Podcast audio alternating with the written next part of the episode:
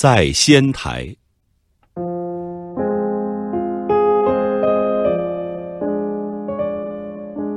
大概是物以稀为贵吧。北京的白菜运往浙江，使用红头绳系住菜根，倒挂在水果店头，尊为浇菜。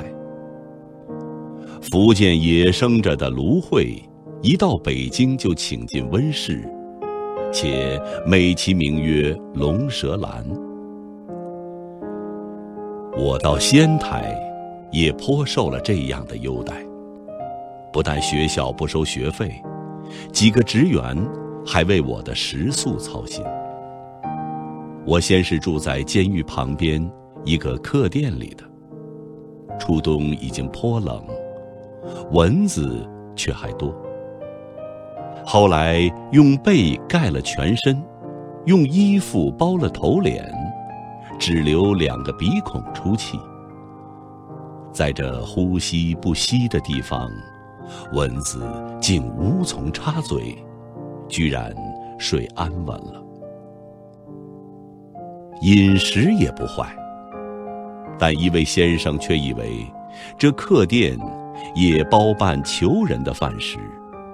我住在那里不相宜，几次三番，几次三番地说：“我虽然觉得客店兼办囚人的饭食。”和我不相干，然而好意难却，也只得别寻相宜的住处了。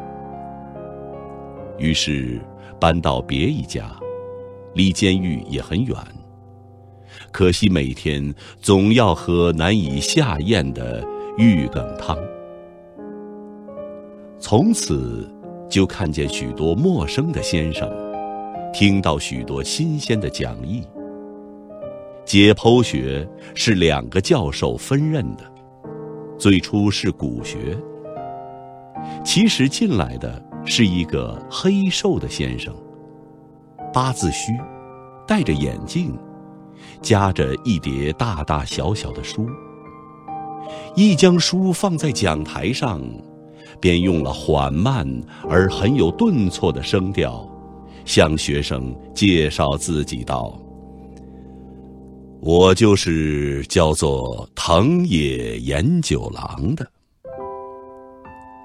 后面有几个人笑起来了。他接着便讲述解剖学在日本发达的历史。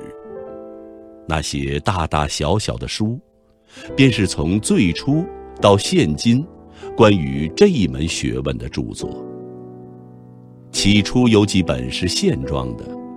还有翻刻中国译本的，他们的翻译和研究新的医学，并不比中国早。那坐在后面发笑的是上学年不及格的留级学生，在校已经一年，掌故颇为熟悉的了。他们便给新生讲演每个教授的历史。这藤野先生。据说是穿衣服太模糊了，有时竟会忘记带领结。冬天是一件旧外套，寒颤颤的。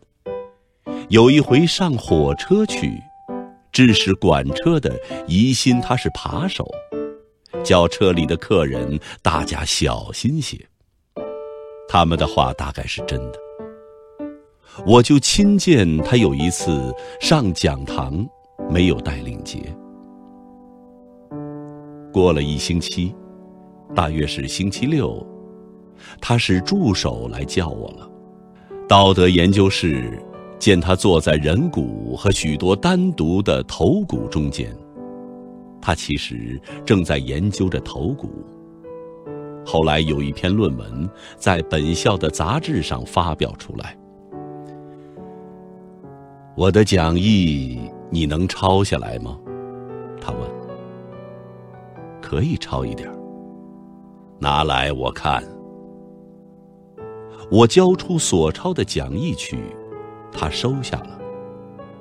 第二三天便还我，并且说，此后每一星期要送给他看一回。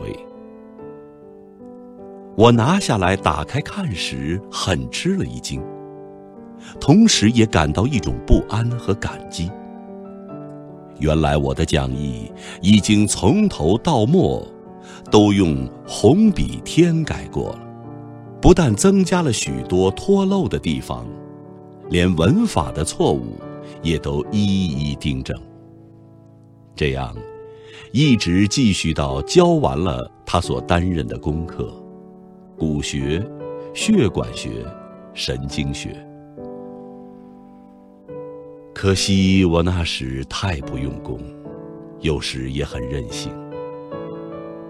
还记得有一回，藤野先生将我叫到他的研究室里去，翻出我那讲义上的一个图来，是下臂的血管，指着，向我和蔼地说道。你看，你将这条血管移了一点位置了。自然，这样一移，的确比较的好看些。然而，解剖图不是美术，实物是那么样的，我们没法改换它。现在，我给你改好了，以后你要全照着黑板上那样的画。但是我还不服气，口头答应着，心里却想到：图还是我画的不错。至于实在的情形，我心里自然记得的。学年试验完毕之后，我便到东京玩了一夏天。秋初再回学校，成绩早已发表了。同学一百余人之中，我在中间，不过是没有落地。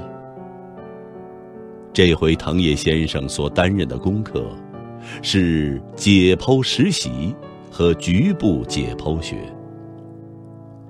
解剖实习了大概一星期，他又叫我去了，很高兴的，仍用了极有抑扬的声调对我说道。我因为听说中国人是很敬重鬼的，所以很担心，怕你不肯解剖尸体。现在总算放心了，没有这回事儿。